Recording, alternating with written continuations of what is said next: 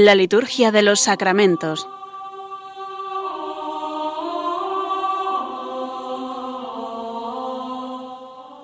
Con el Padre Juan Manuel Sierra.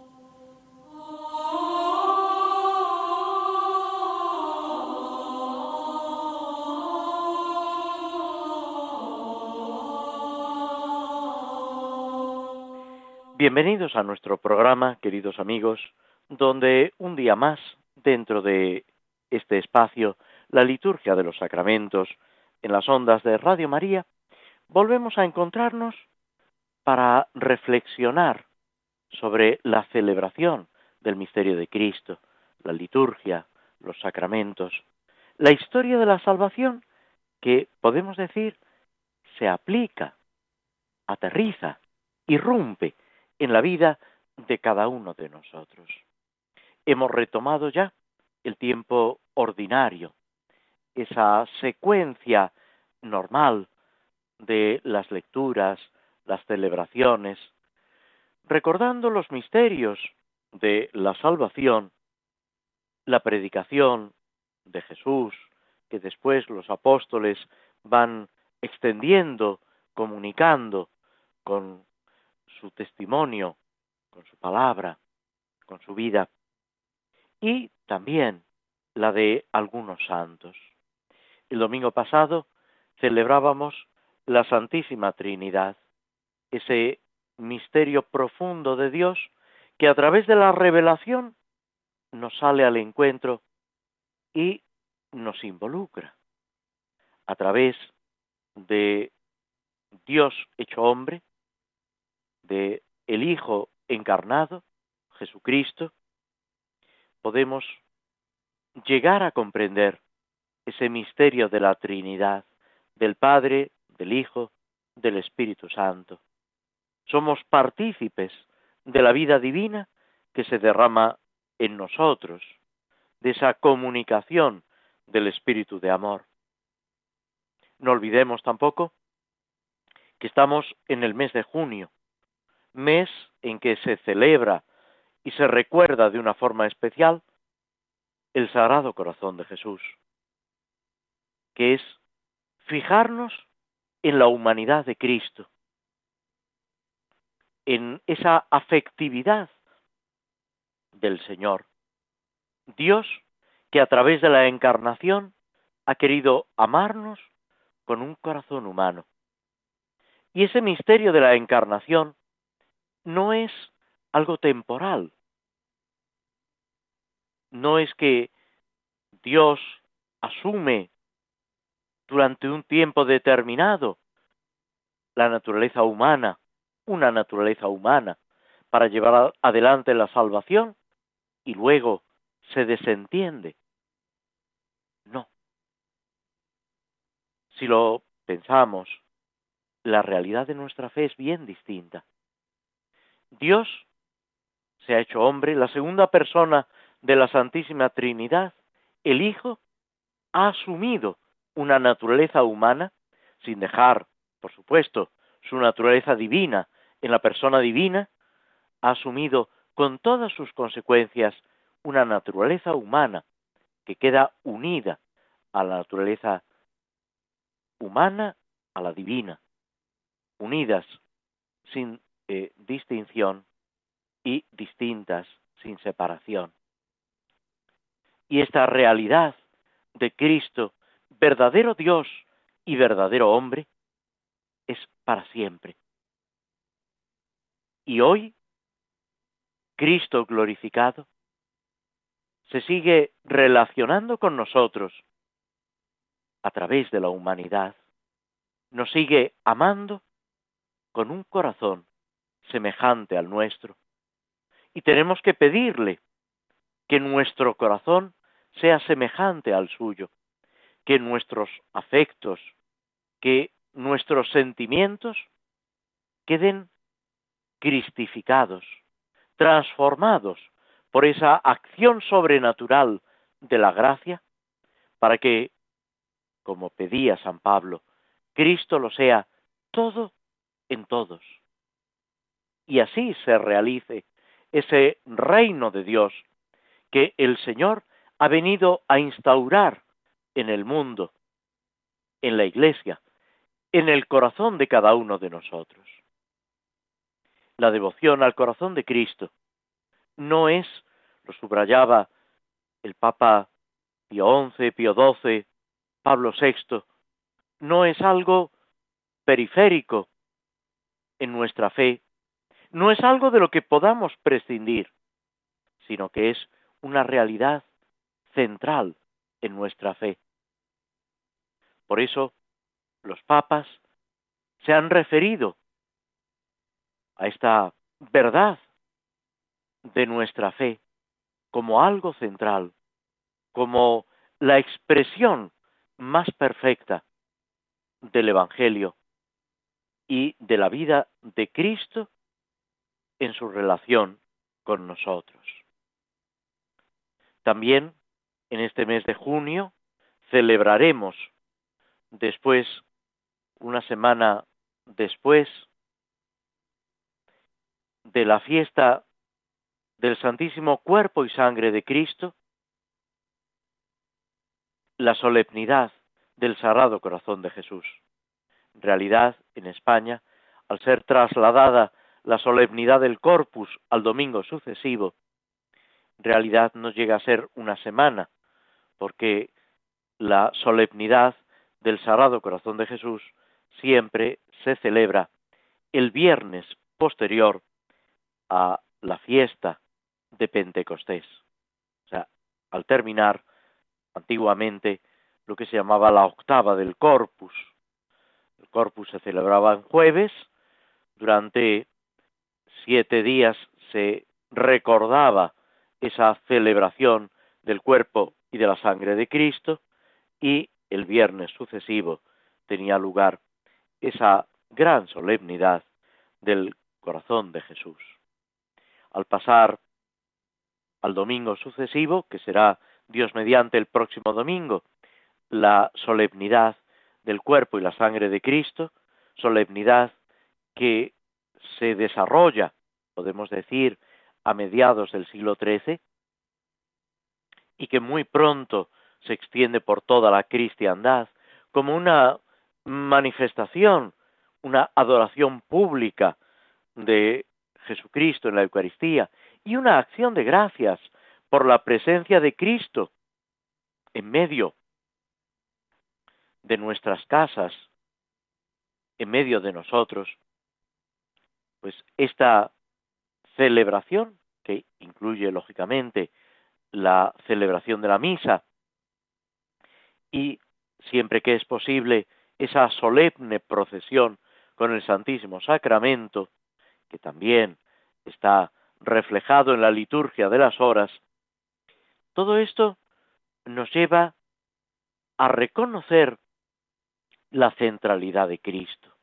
Cristo en el sacramento de la Eucaristía, Cristo en ese amor redentor que pide de nosotros una consagración a Él y una reparación, que es caer en la cuenta de nuestros propios pecados e intentar remediar, unidos a Cristo, el mal que hemos podido hacer y también pedir por nuestros hermanos que no han conocido o no viven de acuerdo con ese amor de Jesucristo, que a pesar de todo sigue ofrecido a cada uno de nosotros. Esa frase preciosa y al mismo tiempo dramática, cuando en el Apocalipsis se dice, mirad, que estoy a la puerta y llamo. Si alguno me oye, si alguno me abre, entraré y cenaremos juntos. Con esa evocación también de la Eucaristía, de la última cena. Entrar en la intimidad de Cristo y dejar que Cristo entre hasta lo más profundo de nuestra casa y de nuestro corazón. Eso es lo que celebramos. Ese misterio de amor del que somos partícipes, pero que debemos vivir cada vez más, cada vez mejor. También en esta semana, hoy mismo, se celebra la fiesta, la memoria, en el calendario eh, romano general y en el calendario propio de España, de San Antonio de Padua, también llamado San Antonio de Lisboa. Elena de Portugal, natural de Lisboa, era sacerdote, pero en ese deseo de seguir más de cerca a Jesucristo, de empeñarse en la salvación de sus hermanos, llega un momento que conoce la orden franciscana y decide vincularse, todavía vivía San Francisco, que lo llama mi doctor, por ese gran conocimiento de la fe, de las escrituras, de la teología que tenía San Antonio de Padua. Se llama de Padua porque en esa zona de Italia mm, desempeñó mm, durante mucho tiempo su ministerio y allí murió. Y allí se conservan eh, sus restos. Pero mm, este presbítero, sacerdote religioso franciscano, doctor de la Iglesia, sobresale en ese espíritu franciscano de cordialidad con la gente, con el mundo que le rodea, y al mismo tiempo en esa caridad, en ese celo apostólico, en esa predicación y en esa enseñanza de lo que es el misterio de Dios. Ojalá también nosotros vayamos poco a poco avanzando en ese conocimiento de Dios, de Jesucristo, conocimiento que no es solamente de conceptos, de teorías, sino que debe ser un conocimiento que brota del corazón y que llega al corazón. Nos detenemos unos instantes escuchando un poco de música antes de proseguir con la reflexión y el comentario sobre las misas por diversas necesidades.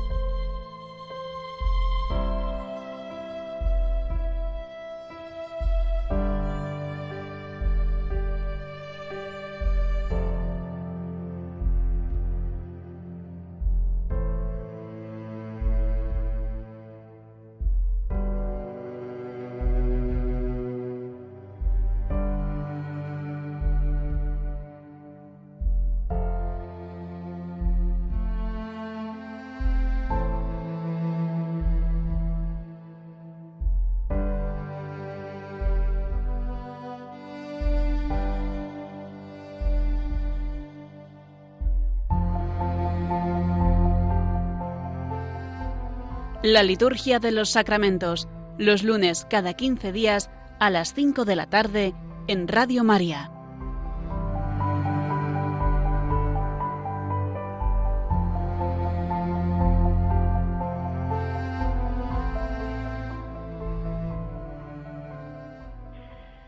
Nos habíamos quedado en la misa por la unidad de los cristianos, en la primera de estos textos que nos presenta el misal romano, ya decíamos que tiene un formulario A, B y C.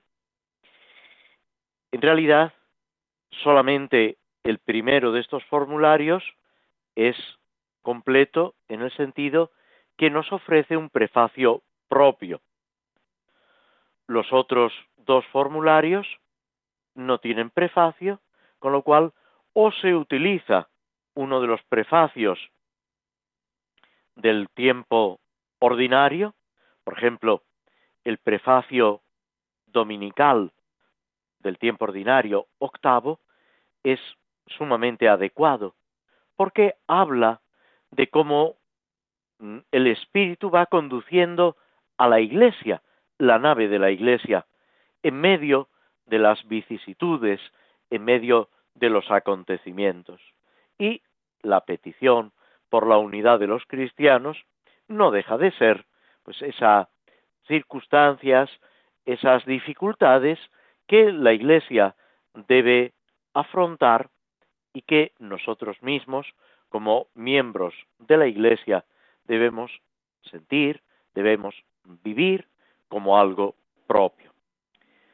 Los tres formularios nos presentan dos oraciones colecta para poder elegir una u otra según se considere adecuado o conveniente.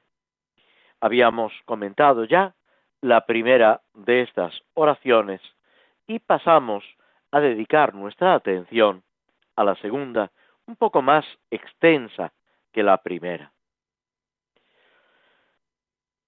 Comienza, como es muy corriente, con la invocación a Dios, denominándolo Señor. Oh Señor, que amas a los hombres, te rogamos, derrames con bondad sobre nosotros la gracia abundante de tu Espíritu, y concédenos que caminando en santidad, según la vocación a que nos llamas, demos testimonio de la verdad de la verdad a los hombres y busquemos confiados en el vínculo de la paz la unidad de todos los creyentes. En realidad, en esta oración, que es de composición reciente, le pedimos muchas cosas al Señor, insistiendo en la santidad, la verdad, la paz, la unidad, todos conceptos más o menos relacionados. Pero a esa invocación inicial dirigida al Señor, cuando sin más en una oración nos referimos como Señor, nos estamos refiriendo a Dios Padre. Si no, diríamos Señor Jesucristo, Señor Hijo de Dios, etc. Cuando simplemente se dice Señor, es una eh, oración que se dirige al Padre, lo mismo que cuando decimos Dios Todopoderoso, eh, Dios autor de la santidad, Dios creador, etc. Aunque, como todos sabéis, cuando eh, nos referimos a las distintas acciones de Dios hacia fuera de sí mismo, o sea, en su relación con la creación, en realidad siempre están actuando las tres divinas personas, el Padre, el Hijo y el Espíritu Santo, aunque nosotros, como se dice en teología, por apropiación, lo refiramos a una de las personas divinas en concreto. Señor, que amas a los hombres. Es una característica de Dios y es al mismo tiempo eh, un relato que va a justificar todo lo que después decimos. Señor, que amas a los hombres.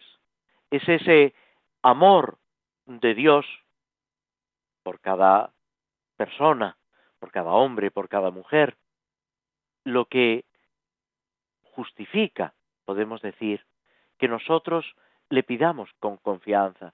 No nos apoyamos en nuestros méritos, no nos apoyamos en nuestra inteligencia, sino en el amor de Dios. Y después de este título, que podíamos decir compromete a Dios mismo, inmediatamente pasamos a la petición. Te rogamos, te pedimos, te suplicamos, derrames con bondad sobre nosotros la gracia abundante de tu Espíritu. Mándanos el Espíritu Santo. Es una petición que serviría para el día de Pentecostés, que en realidad estamos suplicando siempre, cada vez que celebramos la Eucaristía. Invocamos al Espíritu Santo para que el pan y el vino se conviertan en cuerpo y sangre de Cristo. Invocamos al Espíritu Santo para que santifique la Iglesia y para que a cada uno de los presentes en la celebración nos haga capaces de recibir el cuerpo y la sangre de Cristo. Cristificarnos, unirnos de verdad a Jesucristo en la comunión. Pero también en los demás sacramentos y en los sacramentales estamos suplicando esa gracia abundante del Espíritu de Dios.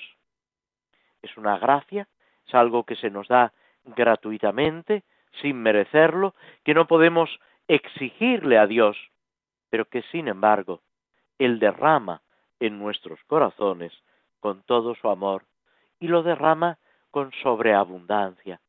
Dios no es tacaño, Dios no va eh, midiendo, regateando sus dones, todo lo contrario, por ese amor infinito. Dios se da plenamente, se da a sí mismo.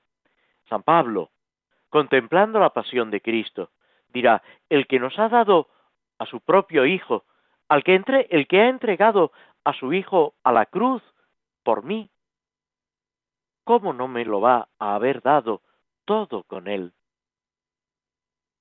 Por eso, esa otra expresión que viene a decir lo mismo del apóstol de las gentes, me amó y se entregó a la muerte por mí.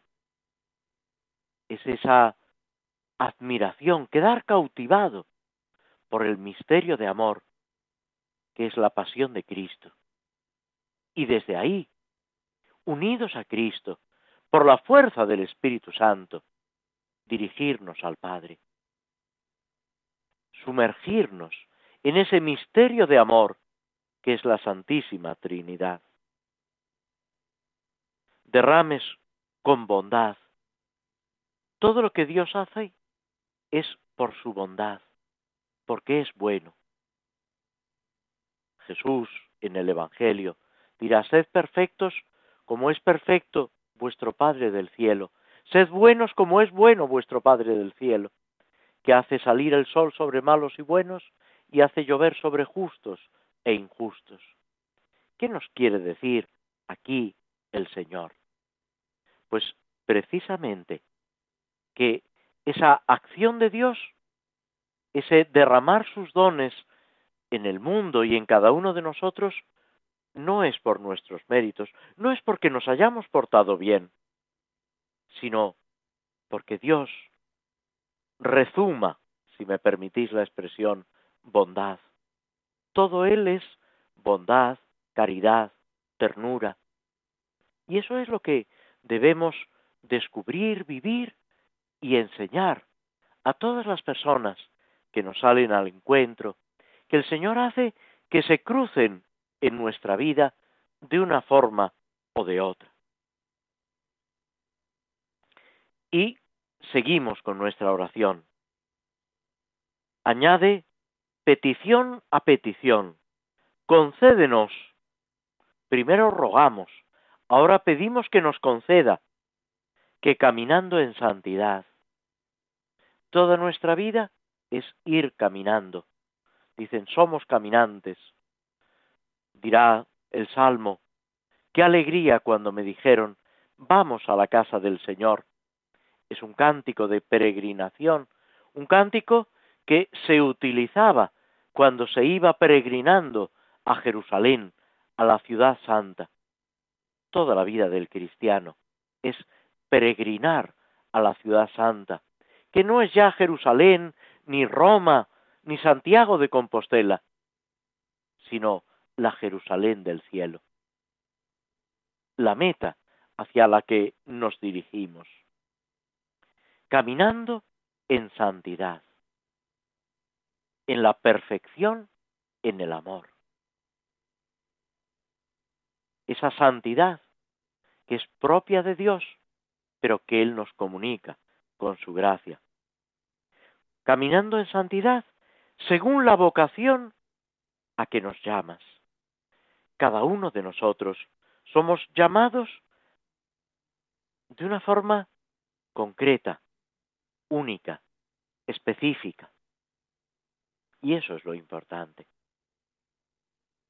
Que cada uno descubramos que el Señor me está llamando por mi nombre y me está llamando para vivir en su amor, para después ocuparme en unas tareas o en otras, en la vida sacerdotal, en la consagración religiosa, en la vida matrimonial, en mi trabajo específico de cuidado de los hermanos, de educación, de asistencia sanitaria, etc.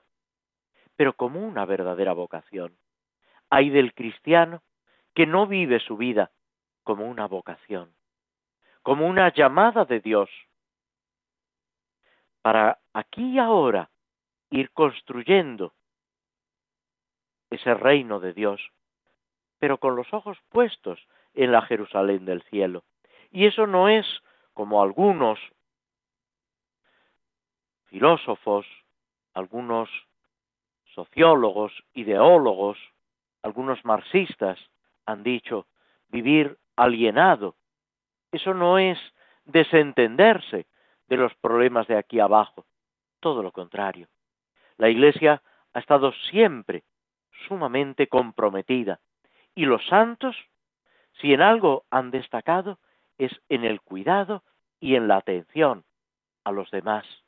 Y ahí vemos tantos santos, tantos institutos religiosos, tantas fundaciones dedicadas a la enseñanza, dedicadas a la caridad, dedicadas al cuidado de los enfermos, etcétera, etcétera. La Iglesia ha sido siempre pionera, a pesar de lo que algunos enemigos de Dios y enemigos de la Iglesia quieren eh, hacer eh, correr la voz y quieren decir que la Iglesia no es perfecta, que los cristianos no somos perfectos. De acuerdo, pero lo intentamos ser. Y es ese seguimiento de Cristo lo más importante. Que no somos perfectos, desgraciadamente no, pero para eso dejó el Señor el sacramento de la penitencia. Para eso nos sigue llamando cada cuaresma y tantas, en tantas ocasiones más, a la santidad, a la conversión. Y la Iglesia, que es santa, porque está formada por Cristo y por los santos, alberga en su seno, es verdad, pecadores. Pero a esos mismos pecadores los llama a la conversión y a la santidad. La Iglesia nunca hace la paz con el pecado, sino todo lo contrario, con una misericordia, con una comprensión que aprende del mismo Jesucristo, invita a cada persona, a cada hombre y a cada mujer, a que reconozca sus pecados, pero que reconociendo sus pecados, descubra todavía más la misericordia, el amor infinito del Señor, y alcance esa santidad a la que se le llama. Y así, dice la oración, demos testimonio de la verdad a los hombres. Cristo es camino, verdad y vida. Busquemos confiados el vínculo de la paz. Esa paz que no es solamente algo externo, sino que brota del corazón de cada uno de nosotros, unidos a Cristo. Cristo es príncipe de la paz, y dice el Papa Pío XI que solamente podrá haber paz en el reino de Cristo, la paz de Cristo en el reino de Cristo. Y así alcanzar, esta es la meta a la que nos dirigimos, la unidad de todos los creyentes, que es lo que pedimos en esta oración y en esta misa por la unidad de los cristianos. Nos detenemos de nuevo unos instantes escuchando una melodía que nos ayude a comprender esa armonía y esa unidad que debe existir entre los cristianos.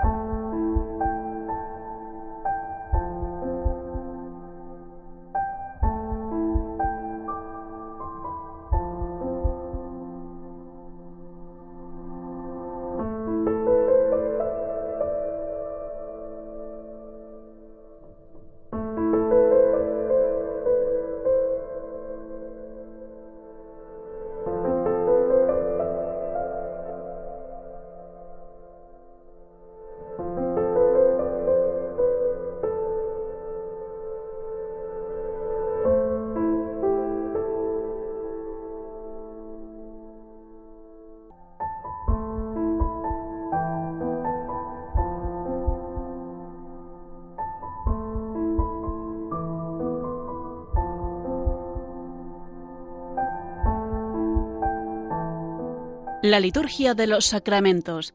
Conoce qué se realiza y por qué de la mano del Padre Juan Manuel Sierra.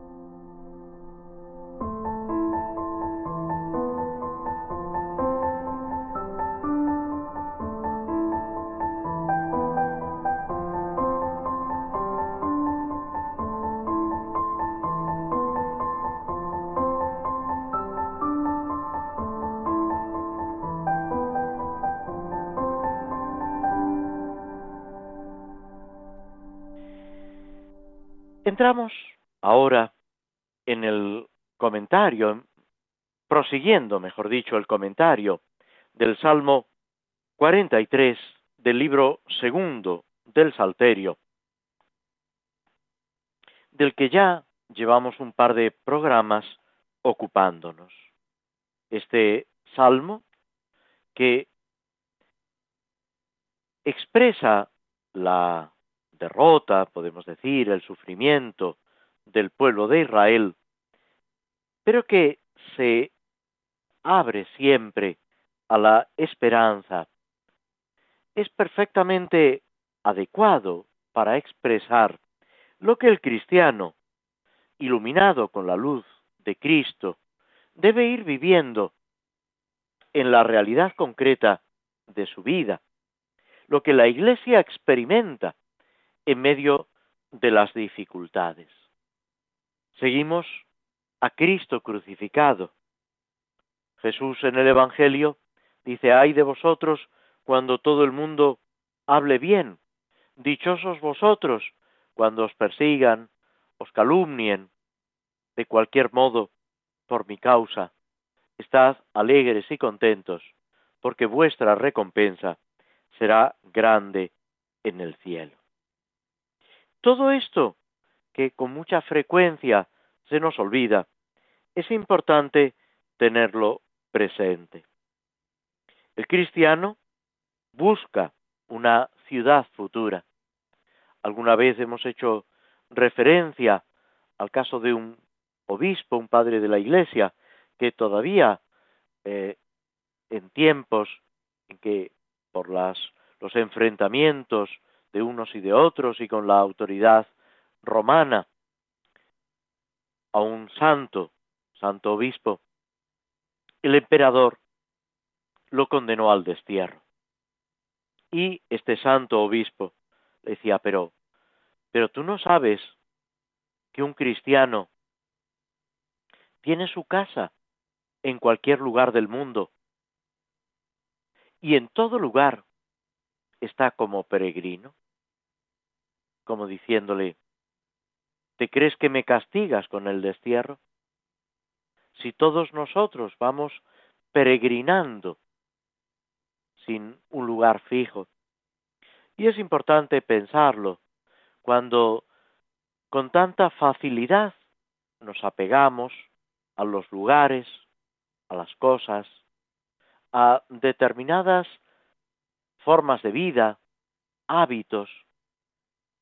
Lo único importante es el amor a Dios y el amor a los hermanos. Con eso todo lo demás podemos utilizarlo, podemos aprovecharlo, pero sin preocuparnos, sabiendo que solamente en el Señor tenemos que poner nuestro corazón. Esa frase que muchas veces la leemos o la escuchamos sin comprender toda su hondura.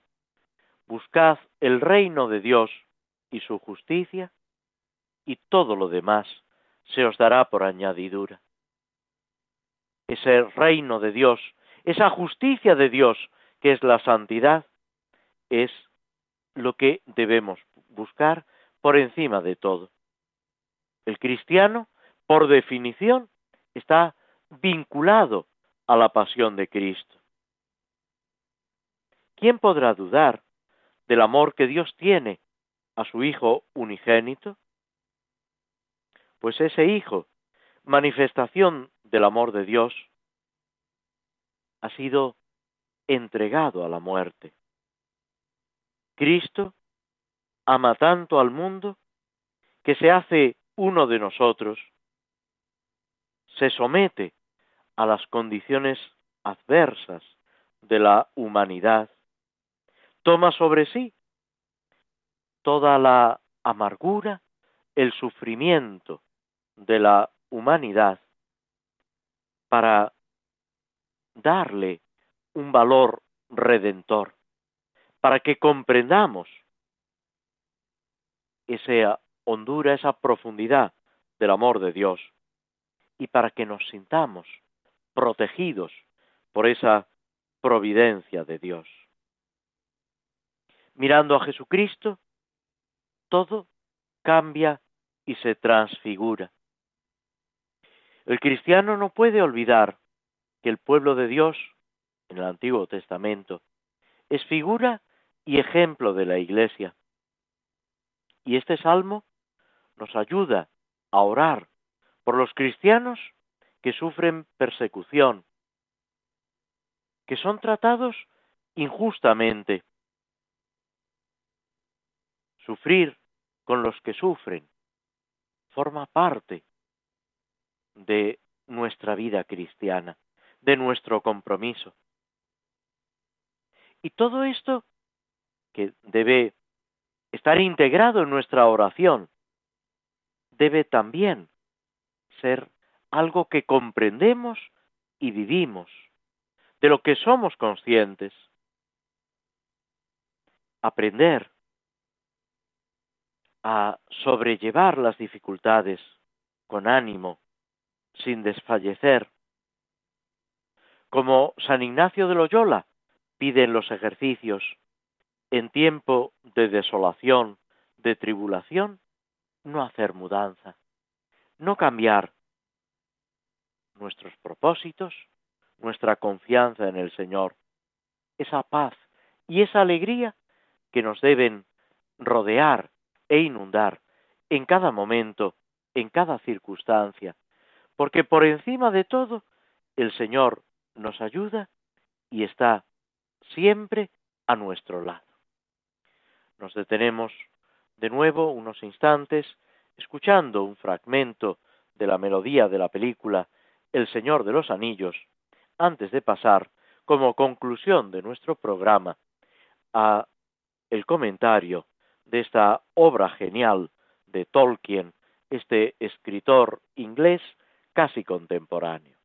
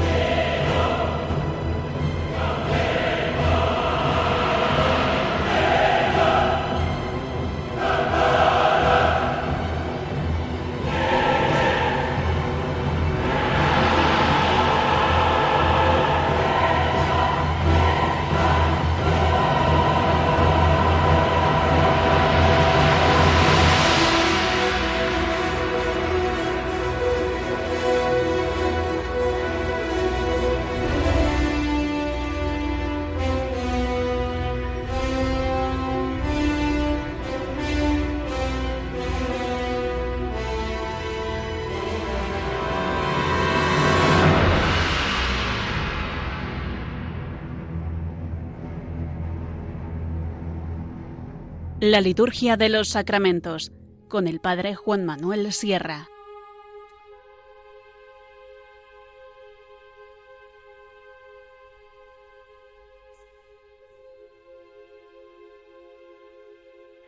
Nos habíamos detenido en nuestro programa anterior en ese relato que Gandalf, el mago, va realizando de lo que ha acontecido. Desde que Bilbo descubrió ese anillo mágico que resulta ser un anillo maligno, forjado, llamado por el Señor Oscuro, por Sauron, ese ser malvado que intenta dominar el mundo, esclavizarlo, sujetarlo a su egoísmo. Están esas palabras que el que descubrió, mejor dicho, el que arrebató el anillo a Sauron, había escrito, había dejado como testimonio, y que Gandalf, después de que el anillo esté ya en posesión de Bilbo, ha leído y le ha llevado a comprender que efectivamente ese es el anillo de poder, el anillo maligno que ha sido posesión de Sauron, del Señor Oscuro, y al cual está ligado parte de su fuerza.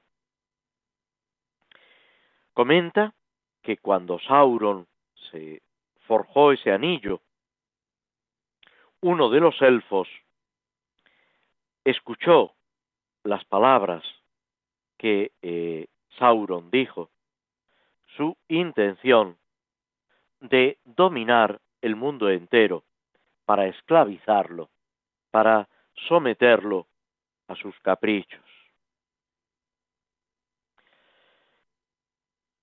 Ese anillo que había estado en poder de esa criatura, de ese ser llamado Gollum, en realidad lo había encontrado en el lugar en el que Isildur eh, había caído muerto y había perdido el anillo. Ese anillo le había alargado la vida a Gollum, haciendo que no envejeciera y que no muriera. Es un poder, dice Gandalf, que sólo tienen los grandes anillos. Y esas marcas que están grabadas en el anillo y que sólo a través del fuego, cuando se pone incandescente esa escritura, se pueden leer, vienen a decir un anillo para gobernarlos a todos, un anillo para encontrarlos, un anillo para atraerlos y encadenarlos en las tinieblas. También significativo como el Señor oscuro quiere sumergirlo todo en tinieblas. Y aquí también está esa imagen de la Sagrada Escritura y del mismo Evangelio de San Juan, la luz y las tinieblas, esa lucha, ese conflicto que recorre la historia de la salvación, pero, que recorre también la historia de la humanidad. En este momento, uno de los elfos, estas criaturas excepcionales, que toma parte en la reunión, Légolas, que luego va a ser uno de los que acompañe a Frodo en su misión, se lamenta porque viene con el encargo de decirles que Gollum ha escapado. Gollum había sido apresado, interrogado y mantenido en prisión para que no hiciera daño. Alguno se va a lamentar de que no lo hayan matado. Y sin embargo, es también esto una constante a lo largo del libro. Vamos viendo esa piedad, esa bondad que parece que dificulta el triunfo del bien. Y en cambio es lo contrario. Va a ser esa bondad. Después se lo dirá con palabras fuertes el mismo Gandalf a Frodo. Va a ser esa bondad lo que haga triunfar el bien y lo que haga que los amigos de la libertad se puedan imponer, sobreponer a las fuerzas del mal, a las tinieblas, a la esclavitud. En ese momento Gandalf les invita a asumir la situación tal como está. No sirve sumirse en lamentaciones, mirar para atrás, sino descubriendo cuál es la realidad concreta, buscar una solución. Y les dice unas palabras extrañas que a lo largo de la narración vamos a ver cómo son un aviso certero. Gollum todavía puede desempeñar un papel que ni él ni Sauron han previsto. No conocemos las circunstancias que se van a ir sucediendo. Por eso, no nos lamentemos más de la cuenta. Intentemos buscar y descubrir esa acción del Señor. Después, se le pregunta a Gandalf, ¿por qué no está allí Saruman, otro de los magos, el llamado jefe del concilio, el responsable? Y esto lo va a contar detenidamente Gandalf, narrando lo que a él mismo le ha pasado. Pero con esto seguiremos, Dios mediante, el próximo día, dentro de dos semanas, si Dios quiere. Hasta entonces, gracias por vuestra atención y os deseamos a todos una feliz tarde, una feliz fiesta del Corpus Christi y una feliz solemnidad del Sagrado Corazón de Jesús.